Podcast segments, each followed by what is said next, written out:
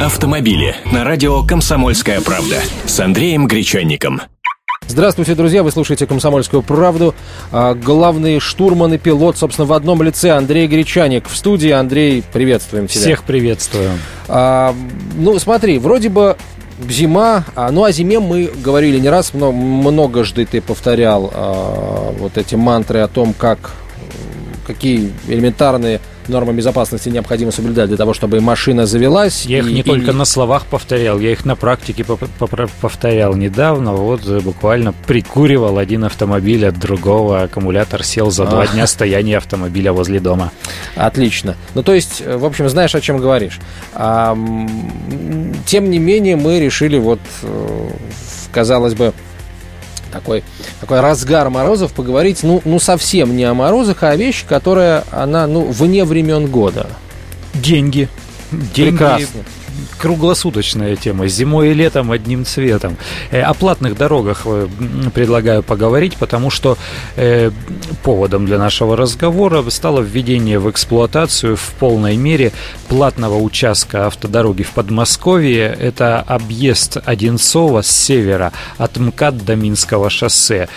Сел я за руль, проехал по этой дороге, посчитал, сколько это стоит и сколько времени, и вот предлагаю уже теперь и нашим радиослушателям оценить, э, стоит ли овчинка выделки, стоит ли выезжать на эту дорогу, ну и вообще, собственно, порассуждать об актуальности, о полезности платных автодорог в России, потому что они появляются уже со скоростью грибов после дождя. Что касается платной дороги в объезд Одинцова – съехать на нее можно только с Московской кольцевой. Это уже жители столицы и те, кто регулярно здесь ездит, э, понимают. Э, находится она напротив улицы Молодогвардейской, но с Молодогвардейской из Москвы выехать на эту платную дорогу невозможно. То есть только с кольцевой. Там стоят указатели, э, есть вывеска «Платная дорога». Больше иначе как на платную дорогу с этой молодогвардейской развязки э, уже некуда ехать. Будки оплаты или, как они их называют, пункты взимания оплаты э, расположены чуть позже, через 6 километров, почти через 7 километров от МКАД.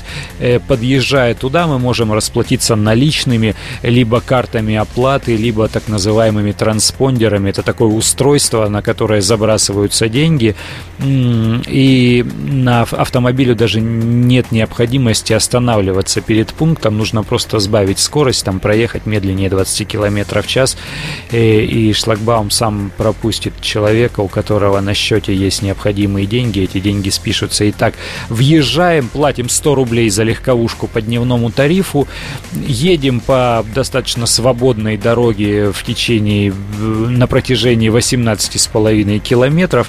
Э, на этом расстоянии можно дважды съехать с этой платной автодороги. Там съезд, по-моему, на Подушкинское и на Красногорское шоссе и жители Одинцова тоже могут съехать с этой платной автодороги вот таким образом посреди пути. Асфальт пока что идеальный, ощущение, э, освещение есть. Скорость максимальная. Скорость максимальная, вот на удивление, 90 км в час. То есть эта дорога не имеет статус автомагистрали, это обычная дорога общего пользования, что на самом деле удивительно. С нас просят деньги, э, а быстрее ехать нельзя. Более того, эта дорога является объездом Минки, а Минка, насколько я помню, является автомагистралью, там знаки на зеленом фоне, и это уже ограничение скорости в 110 км в час.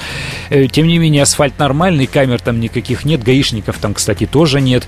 Э, если вдруг что-то, не дай бог, случится, там стоят будки с телефонными автоматами с надписью большими буквами СОС, и в случае происшествия выезжают не полицейские, а выезжает собственный аварийный комиссариат э, оператора, который обслуживает эту трассу. Я понимаю правильно, это частный бизнес какой-то? Это концессия, это так называемая концессия что там происходило?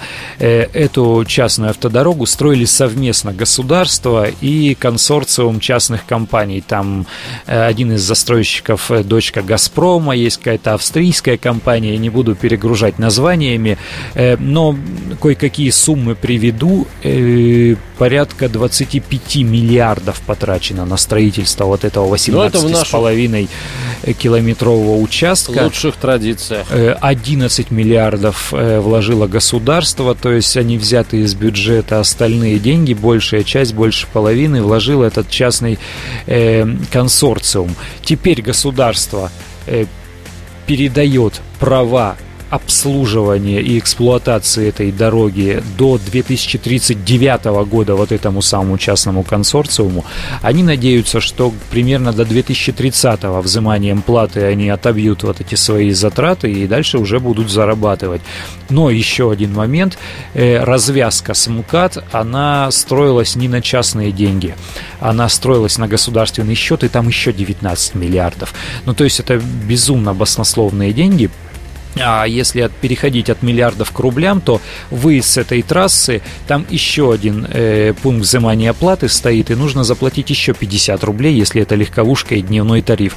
Итого за 18,5 километров мы платим 150 рублей э, примитивное действие деления 150 на 18,5 дает нам 8 рублей 10 копеек за 1 километр пути.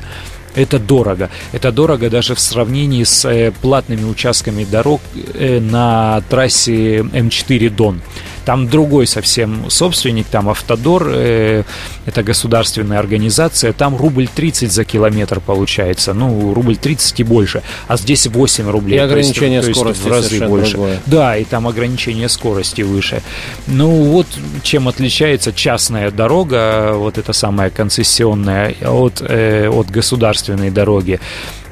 Андрей, а в чем э, ты почувствовал э, преимущество э, использования вот этой дороги вокруг Одинцова? Много ли удастся выгадать по времени и по, ну, по расстоянию понятно, 18,5 километров, хотя, учитывая, что это объездная дорога, она эти 18,5 километров, они приходят, ну, далеко не на 18 километр Минского шоссе. Вот сколько удастся выгадать по времени и по расстоянию? Можно ли сказать, что проехав по этой объездной дороге в час пик, утренний или вечерний, мы, э, скажем, минуем большую часть пробок? Минуем однозначно, потому что я проехал выходной день, э, передо мной на на пункте оплаты стояла всего лишь одна машина, то есть никакой очереди не было, никаких заторов в процессе движения по платной дороге, никаких там замедлений тоже не было. Там есть, правда, у участки ремонта дорог, и там стоят ограничения знаки 40,